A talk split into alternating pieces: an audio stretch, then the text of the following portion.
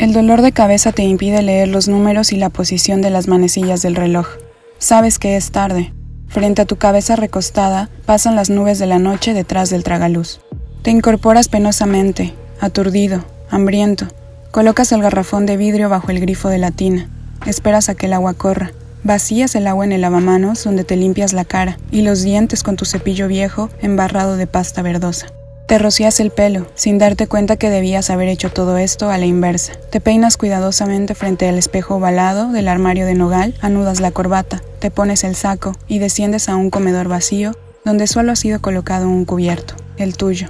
Y al lado de tu plato, debajo de la servilleta, ese objeto que rozas con los dedos, esa muñequita delicada, de trapo, rellena de una harina que se escapa por el hombro mal cocido el rostro pintado con una tinta china, el cuerpo desnudo, detallado con escasos pincelazos. Comes tu cena fría, riñones, tomates, vino. Comes mecánicamente, con la muñeca en la mano izquierda y el tenedor en la otra, sin darte cuenta al principio de tu propia actitud hipnótica, identificando al fin tus movimientos de sonámbulo con los de Aura, con los de la anciana, mirando con asco esa muñequita horrorosa que tus dedos acarician. La dejas caer al suelo, te limpias los labios con la servilleta, consultas tu reloj y recuerdas que Aura te ha citado en su recámara. Te acercas cautelosamente a la puerta de Doña Consuelo y no escuchas un solo ruido. Consultas de nuevo tu reloj. Apenas son las nueve.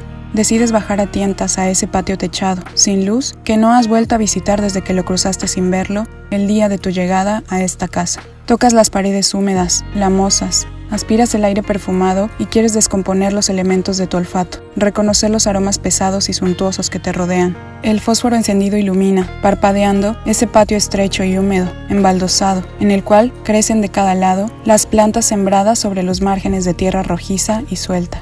Distingues las formas altas, ramosas, que proyectan sus sombras a la luz del cerillo que se consume. Te quema los dedos. Te obliga a encender uno nuevo para terminar de reconocer las flores, los frutos, los tallos que recuerdas mencionados en crónicas viejas. Las hierbas olvidadas que crecen olorosas, adormiladas, las hojas anchas, largas, hendidas, el tallo de flores amarillas por fuera, rojas por dentro las hojas acorazonadas y agudas de la dulcamara, la pelusa cenicienta del gordolobo, sus flores espigadas, el arbusto ramoso del ebónimo y las flores blanquecinas, la belladona. Cobran vida a la luz de tu fósforo, se mecen con sus sombras, mientras tú recreas los usos de este herbario que dilata las pupilas, adormece el dolor, alivia los partos, consuela, fatiga la voluntad, consuela con una calma voluptuosa. Te quedas solo con los perfumes cuando el tercer fósforo se apaga, Subes con pasos lentos al vestíbulo, vuelves a pegar el oído a la puerta de la señora Consuelo, sigues, sobre las puntas de los pies, a la de Aura. La empujas sin dar aviso y entras a esa recámara, donde un círculo de luz ilumina la cama, el gran crucifijo mexicano, la mujer que avanzará hacia ti cuando la puerta se cierre.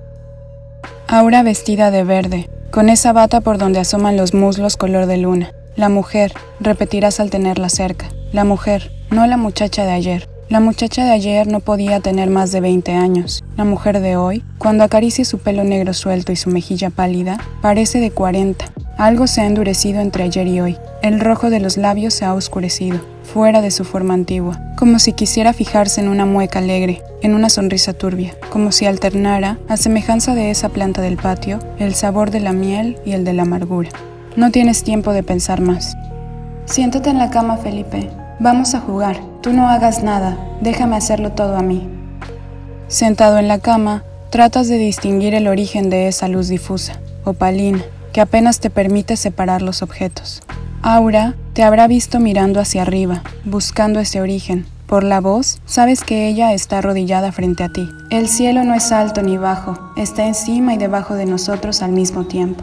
Te quitarás los zapatos, los calcetines, y ella acariciará tus pies desnudos. Tú sientes el agua tibia que baña tus plantas, las alivia, mientras ella te lava con una tela gruesa. Dirige miradas furtivas al Cristo de madera negra. Se aparta por fin de tus pies, te toma de la mano, se acomoda unos capullos de violeta al pelo suelto, te toma entre los brazos y canturrea esa melodía, ese vals que tú bailas con ella, prendido al susurro de su voz, girando al ritmo lentísimo, solemne que ella te impone ajeno a los movimientos ligeros de sus manos que te desabotonan la camisa, te acarician el pecho, buscan tu espalda, se clavan en ella. También tú murmuras esa canción sin letra, esa melodía que surge naturalmente de tu garganta. Giran los dos cada vez más cerca de la cama. Tú sofocas la canción murmurada con tus besos hambrientos sobre la boca de Aura. Terminas la danza con tus besos apresurados sobre sus hombros. Tienes la bata vacía entre las manos. Aura, de cuclillas sobre la cama, te llama con la mano. Acaricia un trozo de harina delgada, lo quiebra sobre sus muslos. Indiferentes a las migajas que ruedan por sus caderas, te ofrece la mitad de la oblea que tú tomas y llevas a la boca al mismo tiempo que ella. Deglutes con dificultad. Caes sobre el cuerpo desnudo de Aura, sobre sus brazos abiertos, extendidos de un extremo al otro de la cama, igual que el Cristo negro que cuelga del muro, con su faldón de seda escarlata, sus rodillas abiertas, su costado herido, su corona montada sobre la peluca negra, enmarañada, entreverada con lentejuela de plata. Murmuras el nombre de Aura al oído de Aura. Sientes los brazos de la mujer contra tu espalda. Escuchas su voz tibia en tu oreja. ¿Me querrás siempre? Siempre, Aura. Te amaré para siempre. Siempre, ¿me lo juras? Te lo juro. Aunque envejezca, aunque pierda mi belleza, aunque tenga el pelo blanco. Siempre, mi amor, siempre. Aunque muera, Felipe. ¿Me amarás siempre aunque muera? Siempre, siempre, te lo juro, nadie puede separarme de ti. Ven, Felipe, ven. Buscas, al despertar, la espalda de Aura y solo tocas esa almohada, caliente aún. Murmuras de nuevo su nombre, abres los ojos, la ves sonriendo, de pie, al pie de la cama pero sin mirarte a ti. La ves caminar lentamente hacia ese rincón de la recámara, sentarse en el suelo, colocar los brazos sobre las rodillas negras que emergen de la oscuridad que tú tratas de penetrar. Acaricia la mano arrugada que se adelanta del fondo de la oscuridad y es cada vez más clara. Se acerca a los pies de la anciana, que está sentada en ese sillón que tú notas por primera vez. La señora Consuelo que te sonríe, cabeceando, que te sonríe junto con Aura, que mueve la cabeza al mismo tiempo que la vieja. Las dos te sonríen, te agradecen, Recostado, sin voluntad, piensas que la vieja ha estado todo el tiempo en la recámara. Recuerdas los movimientos, su voz, la danza, por más que te digas que no ha estado allí. Las dos se levantarán a un tiempo. Consuelo de la silla, Aura del piso. Las dos te darán la espalda. Caminarán pausadamente hacia la puerta que comunica con la recámara de la anciana. Pasarán juntas al cuarto donde tiemblan las luces colocadas frente a las imágenes. Cerrarán la puerta detrás de ellas. Te dejarán dormir en la cama de Aura. Duermes cansado, insatisfecho. Ya en el sueño, sentiste esa vaga melancolía, esa opresión en el diafragma, esa tristeza que no se deja apresar por tu imaginación. Dueño de la recámara de Aura, duermes en la soledad, lejos del cuerpo que creerás haber poseído. Al despertar, buscas otra presencia en el cuarto, y sabes que no es la de Aura la que te inquieta, sino la doble presencia de algo que fue engendrado la noche pasada. Te llevas las manos a las sienes, tratando de calmar tus sentidos. Y ya no piensas, porque existen cosas más fuertes que la imaginación. La costumbre que te obliga a levantarte y buscar un baño anexo a esa recámara. Al no encontrarlo, sales restregándote los párpados. Subes al segundo piso saboreando la acidez pastosa de la lengua. Entras a tu recámara, abres las llaves de la tina para introducirte en el agua tibia. Te dejas ir, no piensas más. Y cuando te estés secando, recordarás a la vieja y a la joven que te sonrieron, abrazadas, antes de salir juntas, abrazadas, te repites que siempre cuando están juntas hacen exactamente lo mismo. Se abrazan, sonríen, comen, hablan, entran, salen, al mismo tiempo, como si una imitara a la otra, como si de la voluntad de una dependiese la existencia de la otra. Te cortas ligeramente la mejilla pensando estas cosas mientras te afeitas. Haces un esfuerzo para dominarte. Terminas tu aseo contando los objetos del botiquín, los frascos y tubos que trajo de la casa de huéspedes el criado al que nunca has visto. Murmuras los nombres de esos objetos, los tocas, lees las indicaciones de uso y contenido, pronuncias la marca de fábrica, prendido a esos objetos para olvidar lo otro, lo otro sin nombre, sin marca, sin consistencia racional. ¿Qué espera de ti, Aura? Acabas por preguntarte cerrando de un golpe el botiquín. ¿Qué quiere? Te contesta el ritmo sordo de esa campana que se pasea a lo largo del corredor, advirtiéndote que el desayuno está listo. Caminas con el pecho desnudo a la puerta. Al abrirla encuentras a Aura, Será Aura, porque viste la falda verde de siempre, aunque un velo verdoso oculte sus facciones. Tomas con la mano la muñeca de la mujer, esa muñeca delgada que tiembla. El desayuno está listo, te irá con la voz más baja que has escuchado. Aura, basta ya de engaños. ¿Engaños? Dime si la señora Consuelo te impide salir, hacer tu vida. Dime que te irás conmigo en cuanto... ¿Irnos a dónde? Afuera, al mundo, a vivir juntos. No puedes ser encadenada para siempre a tu tía. ¿Por qué esa devoción? ¿Tanto la quieres? ¿Quererla? Sí, ¿por qué te has de sacrificar así? ¿Quererla? Ella me quiere a mí, ella se sacrifica por mí. Pero es una mujer vieja, casi un cadáver, tú no puedes... Ella tiene más vida que yo. Sí, es vieja, es repulsiva. Felipe, no quiero volver, no quiero ser como ella. Trata de enterrarte en vida, tienes que renacer, Aura. Hay que morir antes de renacer. No, no entiendes. Olvida, Felipe, tenme confianza. Si me explicaras... Tenme confianza, ella va a salir hoy todo el día. ¿Ella? Pero si nunca. Sí, a veces sale, hace un gran esfuerzo y sale. Hoy va a salir todo el día. Tú y yo podemos, podemos hacer algo. Te espero esta noche en la recámara de mi tía. Te espero como siempre. Te dará la espalda. Se irá tocando esa campana, como los leprosos que con ella pregonan su cercanía. Advierten a los incautos. Aléjate, aléjate. Tú te pones la camisa y el saco. Sigues el ruido espaciado de la campana que se dirige enfrente de ti, hacia el comedor. Dejas de escucharlo al entrar a la sala. Viene hacia ti, jorobada, la viuda de Llorente, que sale del comedor, pequeña, arrugada, vestida con ese traje blanco, ese velo de gasa teñida y rasgada. Pasa a tu lado sin mirarte, sonándose con un pañuelo, sonándose y escupiendo continuamente, murmurando. Hoy no estaré en la casa, señor Montero. Confío en su trabajo. Adelante usted. Las memorias de mi esposo deben de ser publicadas. Se alejará pisando los tapetes con sus pequeños pies de muñeca antigua, apoyada en ese bastón, escupiendo, estornudando como si quisiera expulsar algo de sus vías respiratorias, de sus pulmones congestionados. Tú tienes la voluntad de no seguirla con la mirada, dominas la curiosidad que sientes ante ese traje de novia amarillento, extraído del fondo del viejo baúl que está en la recámara. Apenas pruebas el café negro y frío que te espera en el comedor. Permaneces una hora sentado en la vieja y alta silla, fumando, esperando los ruidos que nunca llegan, hasta tener la seguridad de que la anciana ha salido de la casa y no podrá sorprenderte. Porque en el puño apretado tienes desde hace una hora la llave del arcón, y ahora te diriges, sin hacer ruido, a la sala, al vestíbulo donde esperas 15 minutos más. Tu reloj te lo dirá, con el oído pegado a la puerta de Doña Consuelo, la puerta que enseguida empujas levemente hasta distinguir la cama vacía, revuelta, sobre la que la coneja roe sus zanahorias crudas. La cama siempre está rociada de migajas que ahora tocas como si creyeras que la pequeñísima anciana pudiese estar escondida entre los pliegues de las sábanas. Caminas hasta el baúl colocado en el rincón, pisas la cola de una de esas ratas que chilla, se escapa de la presión de tu suela. Corre a dar aviso a las demás ratas cuando tu mano acerca la llave de cobre a la chapa pesada, enmohecida, que rechina cuando introduces la llave. Apartas el candado, levantas la tapa y sustraes el tercer folio de las memorias y al levantarlo encuentras esas fotografías viejas, duras, comidas de los bordes, que también tomas sin verlas, apretando todo el tesoro contra tu pecho, huyendo sigilosamente, sin cerrar siquiera el baúl, olvidando el hambre de las ratas, para traspasar el umbral, cerrar la puerta, recargarte contra la pared del vestíbulo, respirar normalmente y subir a tu cuarto.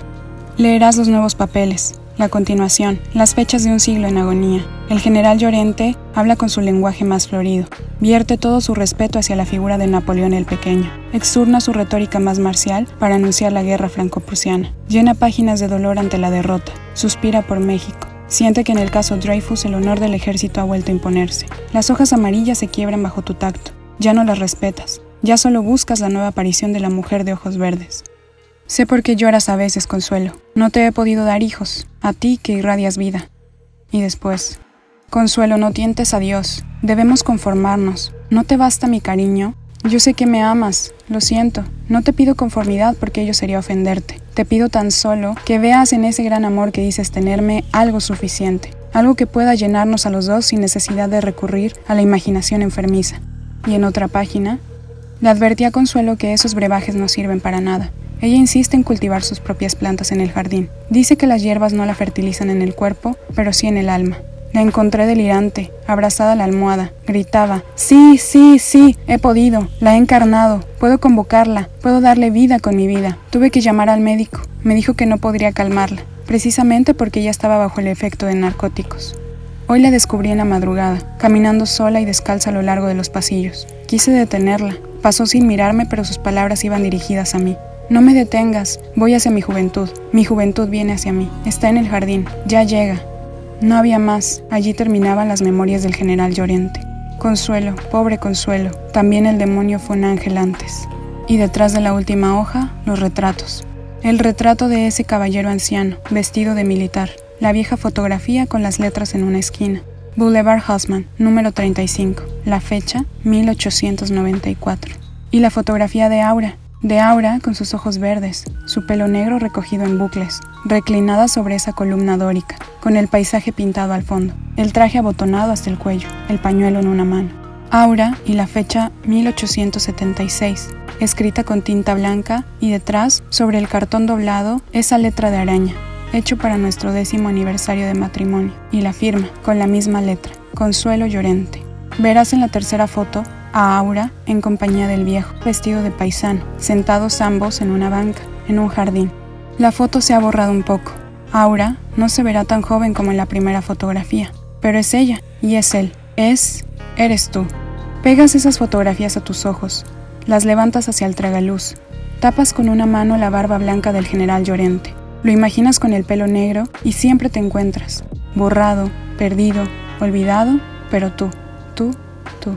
La cabeza te da vueltas, caes agotado sobre la cama, te tocas los pómulos, los ojos, la nariz, esas facciones de goma y cartón que durante un cuarto de siglo han cubierto tu verdadera faz, tu rostro antiguo, el que tuviste antes si habías olvidado. Escondes la cara en la almohada, tratando de impedir que el aire te arranque las facciones que son tuyas, que quieres para ti. Permaneces con la cara hundida en la almohada, con los ojos abiertos detrás de la almohada, esperando lo que ha de venir, lo que no podrás impedir. No volverás a mirar tu reloj, ese objeto inservible que mide falsamente un tiempo acordado a la vanidad humana esas manecillas que marcan tediosamente las largas horas inventadas para engañar el verdadero tiempo, el tiempo que corre con la velocidad insultante, mortal, que ningún reloj puede medir. Una vida, un siglo, 50 años. Ya no te será posible imaginar esas medidas mentirosas. Cuando te separes de la almohada, encontrarás una oscuridad mayor alrededor de ti. Habrá caído la noche. Correrán, detrás de los vidrios altos, las nubes negras veloces que rasgan la luz opaca que se empeña en evaporarlas y asomar su redondez pálida y sonriente. Se asomará la luna antes de que el vapor oscuro vuelva a empañar. Tú ya no esperarás, ya no consultarás tu reloj. Descenderás rápidamente los peldaños que te alejan de esa celda donde habrán quedado regados los viejos papeles, las fotografías desteñidas. Descenderás al pasillo. Te detendrás frente a la puerta de la señora Consuelo. Escucharás tu propia voz, sorda, transformada, de tantas horas de silencio. Aura. Repetirás. Aura. Entrarás a la recámara. Las luces de las veladoras se habrán extinguido. Recordarás que la vieja ha estado ausente todo el día y que la cera se habrá consumido sin la atención de esa mujer devota. Avanzarás en la oscuridad hacia la cama. Repetirás. Aura. Y escucharás un leve crujido sobre los edredones, la segunda respiración que acompaña la tuya. Alargarás la mano para tocar la bata verde de Aura. Escucharás la voz de Aura. No, no me toques. Acuéstate a mi lado. Tocarás el filo de la cama. Levantarás las piernas y permanecerás inmóvil, recostado. No podrás evitar un temblor. Puede regresar en cualquier momento. Ella ya no regresará. ¿Nunca? Estoy agotada. Ella ya se agotó. Nunca he podido mantenerla a mi lado más de tres días. Aura. Ella te dará la espalda. Lo sabrás por la nueva distancia de su voz. Aura, te amo. Sí, me amas. Me amarás siempre, dijiste ayer. Te amaré siempre. No puedo vivir sin tus besos. Sin ti. Bésame el rostro. Solo el rostro. Acercarás tus labios a la cabeza reclinada junto a la tuya. Acariciarás otra vez el pelo largo de Aura. Tomarás fuertemente a la mujer por los hombros, sin escuchar su queja aguda. Le arrancarás la bata, la abrazarás, la sentirás desnuda, pequeña y perdida en tu abrazo. Sin fuerzas, no harás caso de su resistencia gemida, de su llanto impotente. Besarás la piel del rostro sin pensar, sin distinguir. Tocarás esos senos flácidos cuando la luz penetre suavemente y te sorprenda. Te obliga a apartar la cara, a buscar la rendija del muro por donde comienza a entrar la luz de la luna, ese agujero abierto por los ratones, ese ojo de la pared que deja filtrar la luz plateada que cae sobre el pelo blanco de Aura sobre el rostro desgajado, compuesto de capas de cebolla, pálido, seco y arrugado como una ciruela cocida. Apartarás tus labios de los labios sin carne que has estado besando, de las encías sin dientes que se abren ante ti. Verás bajo la luz de la luna el cuerpo desnudo de la vieja, de la señora Consuelo, flojo, rasgado, pequeño y antiguo, temblando ligeramente porque tú lo tocas. Tú lo amas, tú has regresado también. Hundirás tu cabeza, tus ojos abiertos en el pelo plateado de Consuelo, la mujer que volverá a abrazarte cuando la luna pase y tapada por nubes los oculte a ambos y se lleve en el aire, por algún tiempo, la memoria de la juventud, la memoria encarnada. Volverá, Felipe, la traeremos juntos. Deja que recupere fuerzas y la haré regresar.